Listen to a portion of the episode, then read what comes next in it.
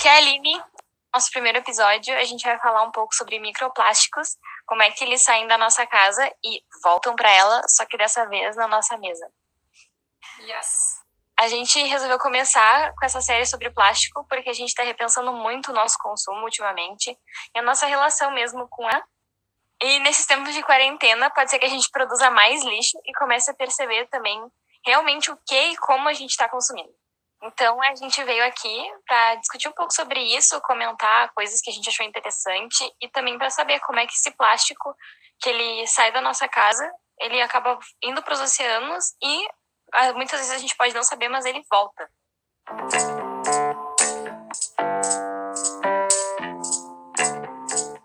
Vai, agora é tua, tua vez de brilhar. Brilha, Aline. Esse é o transição.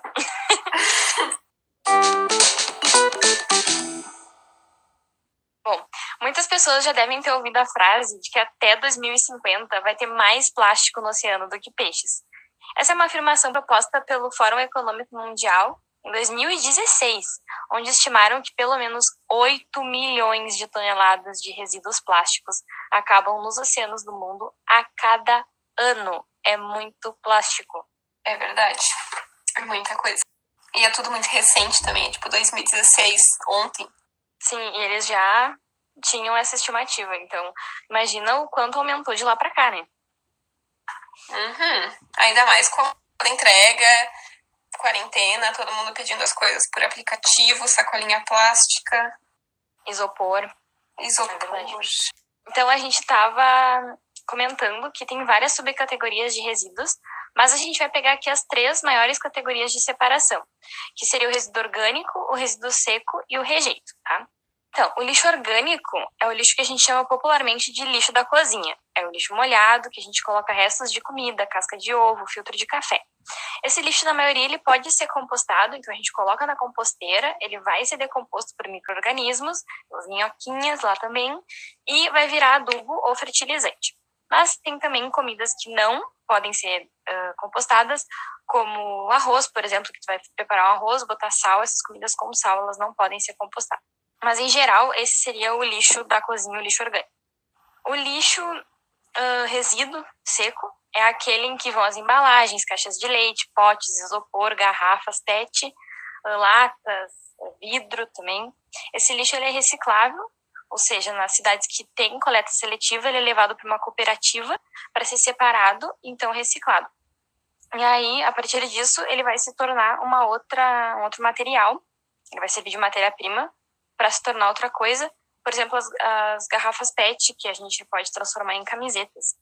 O rejeito é o lixo do banheiro, todo aquele que não pode ser reciclado nem reutilizado, como papel higiênico usado, absorvente, fralda descartável. Esse tipo de coisa ninguém quer reutilizar, né? Eu não quero usar. pois é. A menos que sejam aqueles mas, absorventes eh, de pano, daí sim. Isso, que são reutilizáveis, ok, mas esses não são, são os descartáveis. Os descartáveis não. esses eu não quero reutilizar. Nessa época de quarentena também é legal a gente comentar que as máscaras que são descartáveis, ou seja, de uso único, elas vão para o lixo rejeito também. As luvas de plástico que a gente só pode usar uma vez também, elas vão tudo para o lixo rejeito. Elas são de uso único, são equipamentos de proteção individual, então tu usa naquele momento para se proteger e depois ela vai pro lixo e ela não pode ser reutilizada. A gente tem o costume de chamar de lixo, lixo isso, lixo aquilo, lixo orgânico, lixo do banheiro, mas é legal a gente repensar esse termo, porque na verdade o que a gente produz é resíduo. Só após a gente não conseguir de forma nenhuma reutilizar ele, é que ele vai se tornar um lixo mesmo, um rejeito. Então, é legal a gente pensar que aquilo é resíduo e que ele não e que ele tem valor. Ele consegue ainda ser utilizado. Diferentemente do lixo, que na verdade é uma coisa que tu vai jogar fora, entre aspas, mas a gente sabe que não existe fora. Resíduo ele vai para algum lugar, ele não some depois que ele sai da nossa casa. E a gente fica, ah, ok, botei Nossa, fora, sim, eu, eu falo direto isso, mas quando tu sai para pesquisar, tu vê que jogar fora só realmente saindo da tua casa. Mas tu tem que ter a noção que se tu joga fora, ele vai voltar. E é isso que a gente vai ver aqui também. Então, como a gente comentou, só resumindo, esse resíduo, então, ele pode ser de três tipos. Ele vai ser o orgânico, que ele pode ser compostado ou não, o reciclado, que ele vai para cooperativas de reciclagem, Ou então ele não pode ser salvo, não tem o que fazer, o coitado é rejeito. Melhor piada que você for ouvir. rejeito é rejeitado. É. Eu ri ainda disso.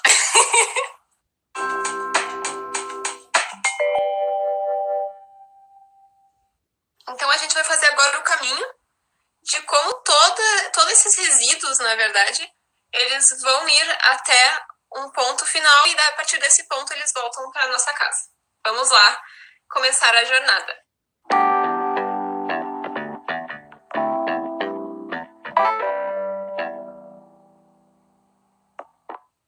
Vi um site muito legal da Unesp que fala sobre aterros sanitários, eles explicam como é que funciona, mas é, demandaria muito tempo para explicar tudo aqui, então acho que não vem ao caso.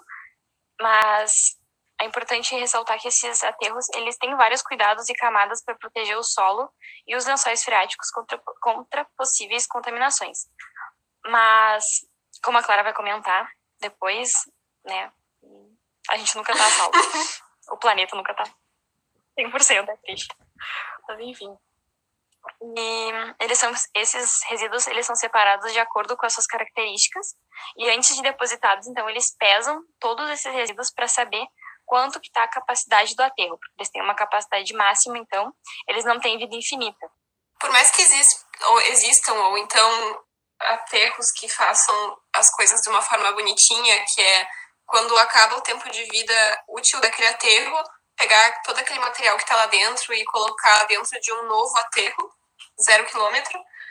Existem aterros que isso não, não acontece, que as pessoas não refazem ou não realocam o material que está lá dentro. Então, esses aterros acaba, eles acabam erodindo. Então, o que, que significa isso?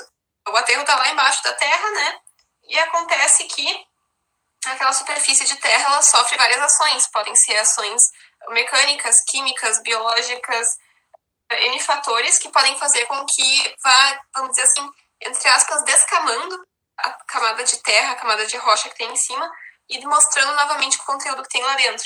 Como esses aterros eles são isolados, acontece que ele acaba mumificando o que tem lá dentro. Então, não só o plástico, mas também como papel, como todas as coisas que estão ali dentro, elas acabam mumificando e isso acaba dificultando muito mais a degradação do plástico em específico, que é o que a gente está tratando nesse episódio. É, e podem pensar, ah, mas como é que tem plástico no aterro, né? Se a gente falou que vai dividir tudo direitinho. Isso é na melhor das hipóteses, né? A gente vai dividir todo o nosso lixo e ele vai para a cooperativa de reciclagem e vai ser reciclado. É, esse é, é um outro problema, porque existe uma estimativa no Brasil que apenas 1% do material plástico de pós-consumo ele é destinado à reciclagem. Isso é o que é destinado, não o que realmente é reciclado lá no final. Porque nem todos os materiais que estão destinados eles vão conseguir ser reciclados. Tá, então a gente falou no aterro de que esses plásticos eles vão ser mumificados lá dentro, mas o que, que seria uma degradação então do plástico? O ideal, né? Que seria a gente degradar ele. Será que esse plástico ele vai deixar de existir? Como tem aquelas, aquelas estimativas de em 400 anos, tal coisa que se degrada totalmente, não existe mais. Na verdade, o plástico ele vai se fragmentar em micropartículas chamadas microplásticos. Também tem outras chamadas nano e por aí vai. A definição, então, de microplástico mais aceita que tem é uma proposta em 2015 no workshop internacional dirigido pela National Oceanic and Atmospheric Administration, que essas partículas de plástico têm dimensões inferiores a 5 milímetros. Então, são partículas muito pequenas, realmente, de plástico, que estão sendo fragmentadas a partir dessas uh, essas partes maiores. Ok, perfeito até aí. A questão é que a gente já sabe que o plástico é muito fácil de ser uh, transportado, tanto pelo vento como por animais, incluindo o ser humano, que a gente está sempre com uma garrafinha de água, com algum. Tudo, tudo nessa volta tem plástico. Inclusive a nossa roupa, que quando tem aqueles tecidos sintéticos, eles são feitos com microplástico. Porque além do plástico que. do microplástico que é fragmentado e acaba poluindo o meio ambiente, tem também o microplástico que se chama o primário, que é aquele que ele é produzido para formar macroplásticos. Então, esse microplástico primário ele também é conhecido como pellets. E sem ser esse, então, tem aquele que são os fragmentados do macroplástico, que se chamam os microplásticos secundários. Num estudo de um grupo chinês que fez uma revisão de vários efeitos do, do plástico na fauna marinha, eles falam que esses plásticos secundários que a Clara comentou, eles são a principal fonte de microplásticos no ambiente aquático. Isso é bizarro também. Outro dado importante é que viram que a distribuição estratigráfica de plástico que está embaixo da superfície da Terra, ela apresenta uma forte correlação com a distribuição de aterros no terreno. Quer dizer que uh, onde tem aterro, geralmente vai ter plástico abaixo da terra. E também, como eu falei, além de, de, ter também esses microplásticos no tecido, nesses tecidos sintéticos que a gente usa, como provavelmente nessa camiseta que infelizmente eu estou usando agora, ele pode sair dessa minha camiseta de duas formas. Uma é pelo próprio ar atmosférico, acontece uma precipitação de 2 a 355 partículas por metro quadrado de fibras microplásticas por dia no ar atmosférico. Isso é bastante coisa e já é possível até que já surgiram inclusive estudos que mostram o impacto desses microplásticos no ar para a saúde humana, que daí a gente também envolve toda a poluição de ar, mas que existem sugestões para incidência após inalação desse microplástico que daí estaria ligado com algumas doenças cardiovasculares e coisas do tipo. Então, esse também é tema para outro episódio. E outra forma de liberar essas micropartículas de plástico da roupa é na lavagem. Então, tu coloca na máquina de lavar e, além de tirar a sujeira, também libera partículas de plástico que vão para o esgoto. E a questão é que o nosso tratamento de esgoto ele não é eficiente para microplástico, porque microplástico é menor do que os filtros que tem lá. Essa é somente uma das formas que o microplástico volta para as nossas casas. Tem um estudo muito diferente, para não dizer legal, que pegou amostras de água engarrafada, de cerveja e também água da torneira. E esse estudo viu que essas, essas três amostras, elas continham partículas de plástico, de micropartículas. E além de microplástico em terra e no ar, também tem microplástico na água, assim como também tem macroplástico, como a gente já está acostumado, infelizmente, a ver. Então, os rios, eles são grandes condutores de, desses resíduos plásticos, incluindo o microplástico, que levam para lagos e também acaba uh, desaguando no oceano. E a questão é que a maior parte do, do plástico que tem no oceano é originado da, da parte terrestre do nosso planeta. Esses plásticos que eles estão no corpo da água e eles acabam indo para o fundo e ficando lá e sendo encobertos também pelos sedimentos de rio, de lagos, assim também como o fundo do mar, que acaba sedimentando outras coisas em cima do plástico microplástico, podem acabar fazendo com que uh, esse plástico seja capturado, vamos dizer assim, pela rocha, assim como os dinossauros foram antigamente e viraram fósseis. Isso quer dizer que o plástico ele já está servindo para conseguirmos classificar o período em que a gente está vendo na rocha. Quer dizer que daqui a alguns anos, em vez de achar dinossauro nas rochas, a gente vai estar achando plástico. É isso que as nossas gerações vão deixar. É, não só daqui a uns anos, como já está acontecendo. Já tem uh, partes, afloramentos, como se chama, que é quando está aparecendo a rocha, o corte da rocha, a gente já consegue ver o plástico ali no meio. Isso que é o visível. Quando a gente vai examinar, ah, se é uma, uma rocha do Triássico, por exemplo, ou do Permiano, geralmente tu tem que ver a cor que é a rocha, quais elementos que formam essa rocha, quais são os microfósseis, então, os micro-organismos fossilizados que estão naquela rocha, se eles condizem nas diferentes regiões do globo. Então, tudo isso ajuda a definir se são do mesmo período. Acontece que o plástico ele já está em todo o globo, num fato de que já já, já tem plástico e microplástico em todas as camadas, praticamente, justamente por ele ser de uma dispersão tão fácil, sabe? Já tem plástico no Ártico, já tem plástico congelado nos oceanos, tem plástico em, nos interiores dos, dos continentes, em ilhas, tem no fundo do oceano, tem plástico literalmente por tudo, e muito mais microplástico. Então a, a gente está vendo aqui como o microplástico uh, ele é de uma dispersão muito fácil, justamente por ele ser um material muito leve, muito confundido por alimento pelos animais, Ah, uma coisa que eu vi também muito assustadora é que, inclusive, os nossos queridos frutos do mar, que nós gostamos tanto, eles se alimentam de microplástico. Eu não, eu já não comia antes, depois sabendo disso, ah, agora é que eu não como. ele não come nada. Nada, nada, nada. Ai, Uma vez um taxista queria tirar ela de dentro do carro. Porque Ai, ela, ela não quis tomar. porque ela não come nada. Mas enfim, às vezes nem sempre é o próprio, entre aspas, né, fruto do mar, porque não são frutos, são animais. Mas nem mesmo eles se alimentam do próprio microplástico. Eles se alimentam do animal que se alimentou do microplástico. E daí também entra no organismo deles. E com isso, não só o plástico, mas também entram toxinas.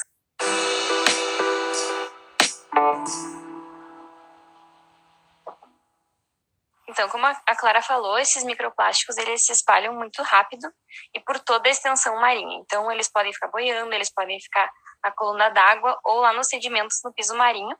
Isso vai afetar quais animais vão se alimentar desses microplásticos. Quando o animal se alimenta desse plástico, ele vai acumulando no trato digestivo e eles não sentem necessidade de se alimentar, porque eles sentem como se tivesse saciado, mas eles não estão realmente porque não tem nada de nutritivo no trato digestivo deles. Então essa acumulação, ela aumenta também a possibilidade desses plásticos minúsculos penetrarem em sistemas circulatórios. Nesse mesmo de revisão que eu falei dos chineses, eles analisaram vários e um dos estudos achou microplástico ah, na hemolinfa de crustáceos, que seria o sangue, entre aspas, dos artrópodes. Então, não é só uh, no estômago deles ou no intestino deles que isso vai ficar. E não são também só crustáceos que vão se alimentar desse plástico, porque, por exemplo, tem o fitoplâncton, que seriam algas lá no, no mar. Tá? E aí vai ter um zooplâncton, que pode ser esse mini crustáceo, que se alimenta desse fitoplâncton.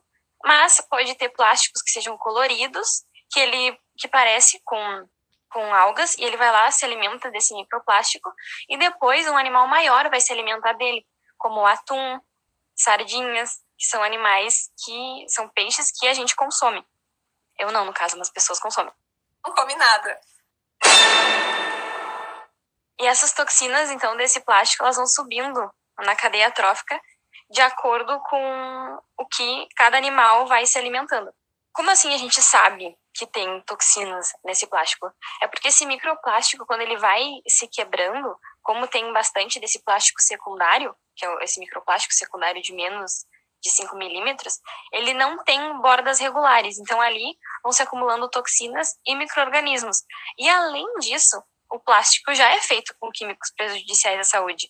Não sei se vocês já ouviram falar em BPA-free, que agora a maioria dos plásticos são, porque antigamente eles não eram BPA free, e aí quando tu ia colocar no micro-ondas e tal, diziam que o plástico soltava químicos que podiam causar câncer.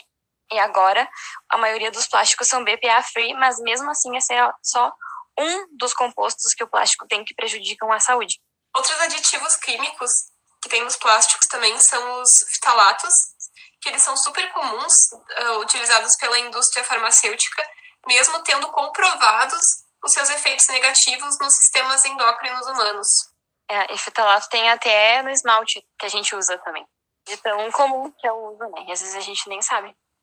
Pois é, tem. A gente sai usando as coisas achando que não tem mais toxinas, porque os estudos já foram feitos em cima dessas coisas, então óbvio que não estão mais produzindo as coisas com as toxinas, mas parece que estamos enganados. É, tem muito mais coisa aí. O plástico tá sempre disfarçado.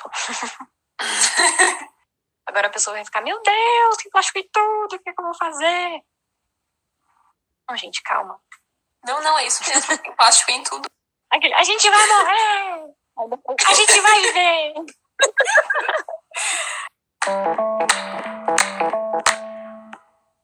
Final das contas, quando uh, tu tá comendo teu peixe ou os teus frutos uh, do mar, que não são frutos, que também são animais, uh, eles provavelmente vão ter microplástico dentro deles e provavelmente vão ter alguma toxina originada do microplástico dentro desses animais e a gente está ingerindo isso. E tudo isso vem, na verdade, das coisas que a gente também está colocando no lixo nesse exato momento. Então, uh, é um ciclo, uma retroalimentação nossa, e a gente fica exigindo do mercado, da indústria, mais plástico, mais plástico.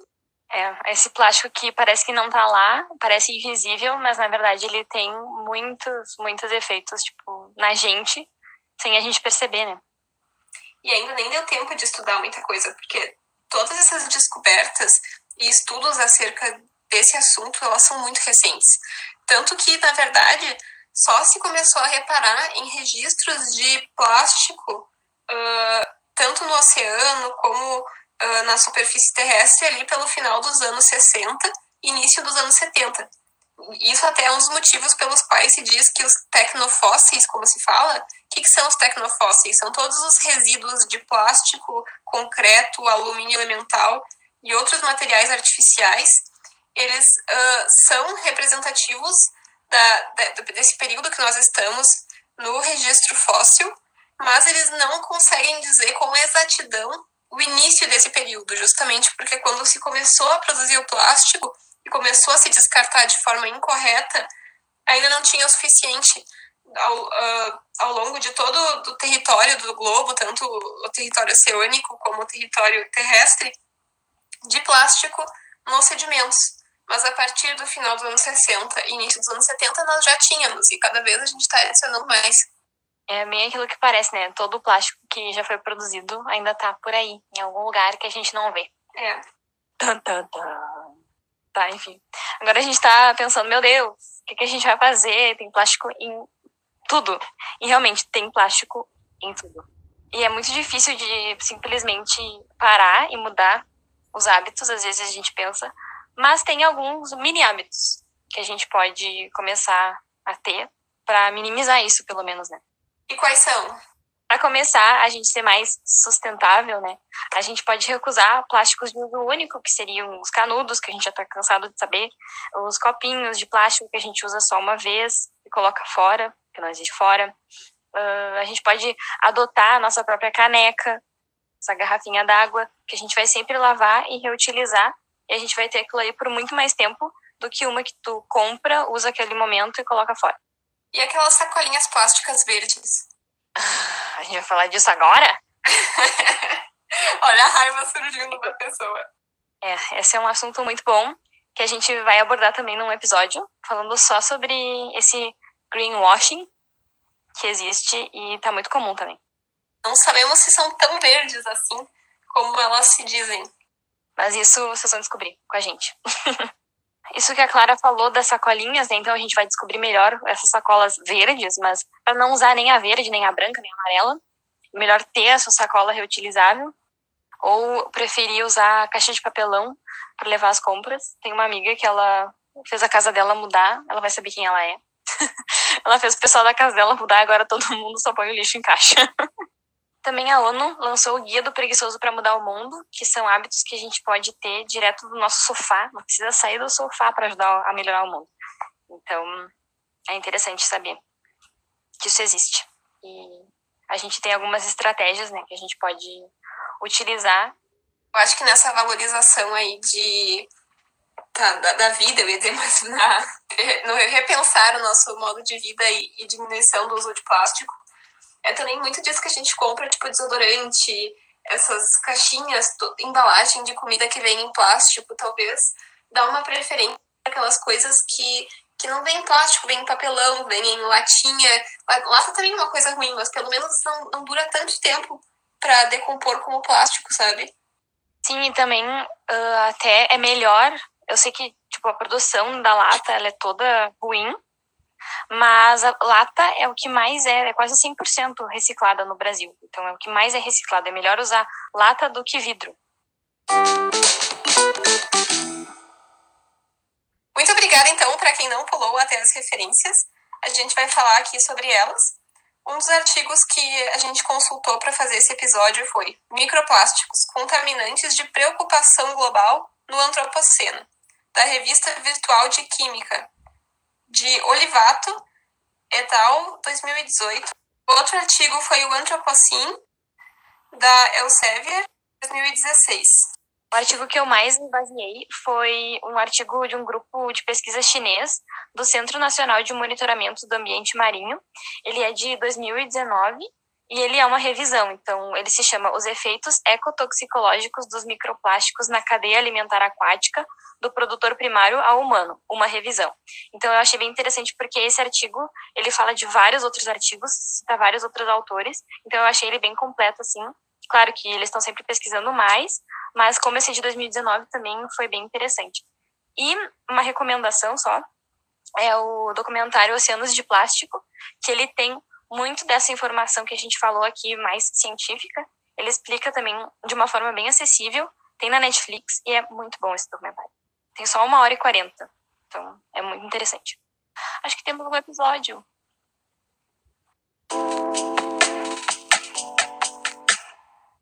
Esse foi nosso primeiro episódio. Muito obrigada por ter nos assistido. E agora eu preciso jantar. Eu tenho uma chamada de vídeo para fazer, o pessoal tá me esperando, deve estar tá de cara. Sério? sério, é sério. Beijão. Tchau, pessoal. Obrigada pela audiência. Nossa senhora, a gente tá fazendo um podcast. Tchau.